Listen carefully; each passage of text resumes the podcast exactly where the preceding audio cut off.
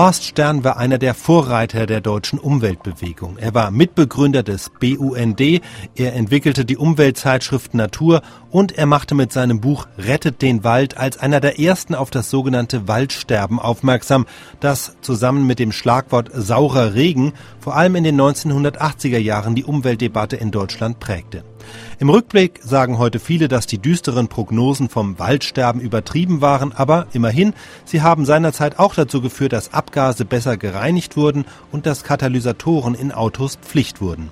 Wie sich der Wald ohne diese Luftreinhaltungsmaßnahmen entwickelt hätte, ist heute schwer zu sagen. Horst Stern hat mit seinem Engagement die Diskussion wesentlich vorangetrieben. In der SDR1-Sendung Südfunk aktuell sprach er am 5. November 1979 mit Moderator Siegfried Höfermann. Dem Thema Wald wollen wir uns jetzt nähern, nicht poetisch und verklärend, sondern mehr prosaisch und erklärend.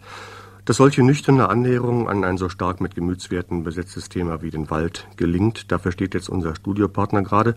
Horst Stern, wohl kaum vorzustellen mehr, hat hier im Studio Platz genommen. Herr Stern, was Sie zu sagen haben, kann man auch in Ihrem neuen Buch nachlesen. Das heißt, rettet den Wald. Muss man SOS funken für den Wald? Ja, Gott, der Titel ist ein bisschen dramatisiert, wie Titel das so an sich haben, aber er hat eine ziemliche Substanz. Man muss sich tatsächlich um den Wald kümmern, aus vielerlei Gründen. Der erste Grund ist, er wird immer weniger dort, wo man ihn am dringendsten braucht, nämlich in den industriellen Ballungsräumen, wo die Menschen ihn als Erholungsraum nötig haben. Dort wird er in Anspruch genommen für Siedlungen, für Industriegelände, für Straßen, für Flugplätze und dergleichen. Er schmilzt dort wie der Schnee an der Sonne. Das ist der eine Grund. Der andere Grund ist, es gibt selbst in den abgelegenen Waldgebieten, wie dem Bayerischen Wald zum Beispiel, wo man das überhaupt nicht vermuten sollte, gibt es kaum noch einen Nadelbaum, der nicht leichte chronische Giftschäden äh, aufgenommen hat, die er sich durch Luftverschmutzungen aus den Industrierevieren, die mit dem Wind dorthin verdriftet werden, zugezogen hat. Das ist das Zweite.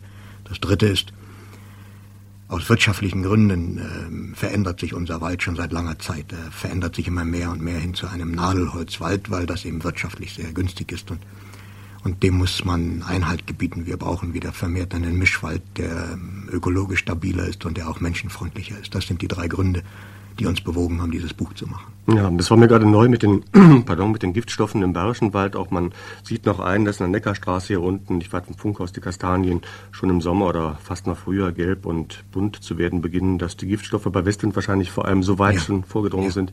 Das ist erschreckend. Ähm, gibt es konkrete Tipps an Förster, was die anders machen können? Oder sind die nicht gehalten, so und so viel Ladel und so viel Laub?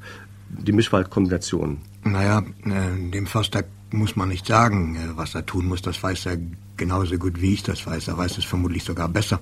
Das Problem ist eben nur, dass der Förster auch ein Kind dieser Leistungsgesellschaft ist und dass er natürlich auch nicht gerne in einem Beruf arbeitet, der nur ständig Defizite produziert. Um also schwarze Zahlen produzieren zu können, und der Forst ist überwiegend in den roten Zahlen, sowohl der Staatsforst wie der private Forst, muss er einen Wald bauen, der nicht der menschenfreundliche Wald ist, wie er eigentlich sein könnte. Mit anderen Worten, er baut mehr und mehr Nadelholz an, weil das eben so gut zu verkaufen ist und die höchsten Preise bringt. Hm. Mehr als das Doppelte, was zum Beispiel ein Laubwald produziert. Hm. Es haben neben Ihnen nicht Först, aber Forstwissenschaftler mitgearbeitet. Ja, äh, es sind äh, noch fünf Autoren mit dem Spiel. Drei sind äh, Forstwissenschaftler der Universität München. Der vierte ist der Direktor des Nationalparks Bayerischer Wald und der fünfte ist ein Wildbiologe der Universität München. Hm. Vielleicht mal kurz zwischendurch den Preis nur. Der ist ermäßigt worden durch einen Trick, den Sie uns gleich verraten könnten. Das Vorbuch Rettet die Vögel war ja, glaube ich, von der Deutschen Lufthansa ja. etwas mitgetragen ja. worden und jetzt ist Ihnen ähnliches Glück widerfahren. Ja, wir stehen ja immer vor dem Problem, äh, wertvolle Bücher machen zu müssen, sowohl von der Optik her wie auch vom Inhalt. Und die kosten so schrecklich viel Geld. Und beim ersten Buch, Rettet die Vögel, ist die Lufthansa eingestiegen, sodass wir es für 20 und später 28 Mark äh, anbieten konnten. Dieses Buch, das noch sehr viel umfangreicher, dicker ist, hätte 120 Mark kosten müssen nach normaler Kalkulation. Und dann ist äh, die Kolonia eingestiegen, als größter deutscher Waldbrandversicherer ist sie an diesem Thema interessiert und die Arbeitsgemeinschaft deutscher Waldbesitzer, Waldbesitzerverbände.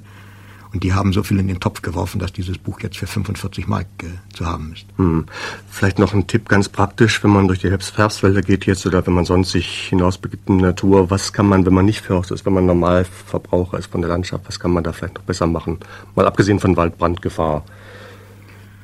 Ja, was kann man besser machen? Äh, die Öffentlichkeit äh, sollte nicht so stark äh, Einrichtungen im Wald verlangen, die auf eine Waldmöblierung hinauslaufen. Es muss also Schluss sein irgendwo mit diesen ewigen Trimmlichtpfaden, die da durch die Wälder gebaut werden. Und, und ansonsten kann ich nur sagen, Der Wald ist kein Müllplatz, das ist wohl das Wichtigste, wo der Einzelne Rücksicht drauf nehmen kann. Er sollte seinen Dreck nicht ausgerechnet im Wald deponieren, dafür gibt es Müllkippen.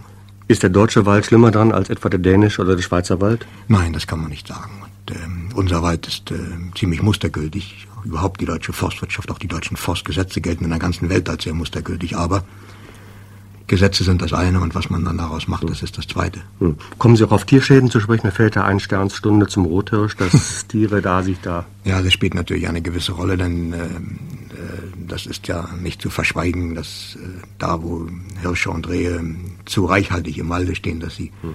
Den Nachwuchs des Waldes schädigen. Das heißt, äh, die jungen Bäume, insbesondere Laubbäume, die kommen einfach nicht mehr hoch, weil das Wild diese Leckerbissen schon in einem sehr zarten Alter verbeißt. Äh, und das kann auf die Dauer natürlich nicht hingenommen werden und deshalb sind äh, immer und immer wieder Bestrebungen im Gange, die Wildstandszahlen dort, wo sie zu hoch sind, abzusenken. Aber wir haben, seit ich 1970 diesen schrecklichen Film gemacht habe, wir haben also sehr viel erreicht in dieser Hinsicht. Es ist vieles, vieles besser geworden, das ja. muss man sagen. Ja.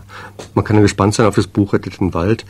Preis haben Sie gesagt schon und Sie stehen mit bei den Herausgebern, fünf Forstwissenschaftler und Horst Stern. Ähm, nächstes Projekt? Ja, wir werden im Frühjahr, auf alle Fälle im nächsten Jahr, ob im Frühjahr kann ich mit Sicherheit nicht sagen, werden wir den dritten Band aus dieser Serie nachschieben. Das ist äh, Rettet die Wildtiere und dann ist äh, zunächst mal damit Schluss. Schönen Dank, viel Erfolg.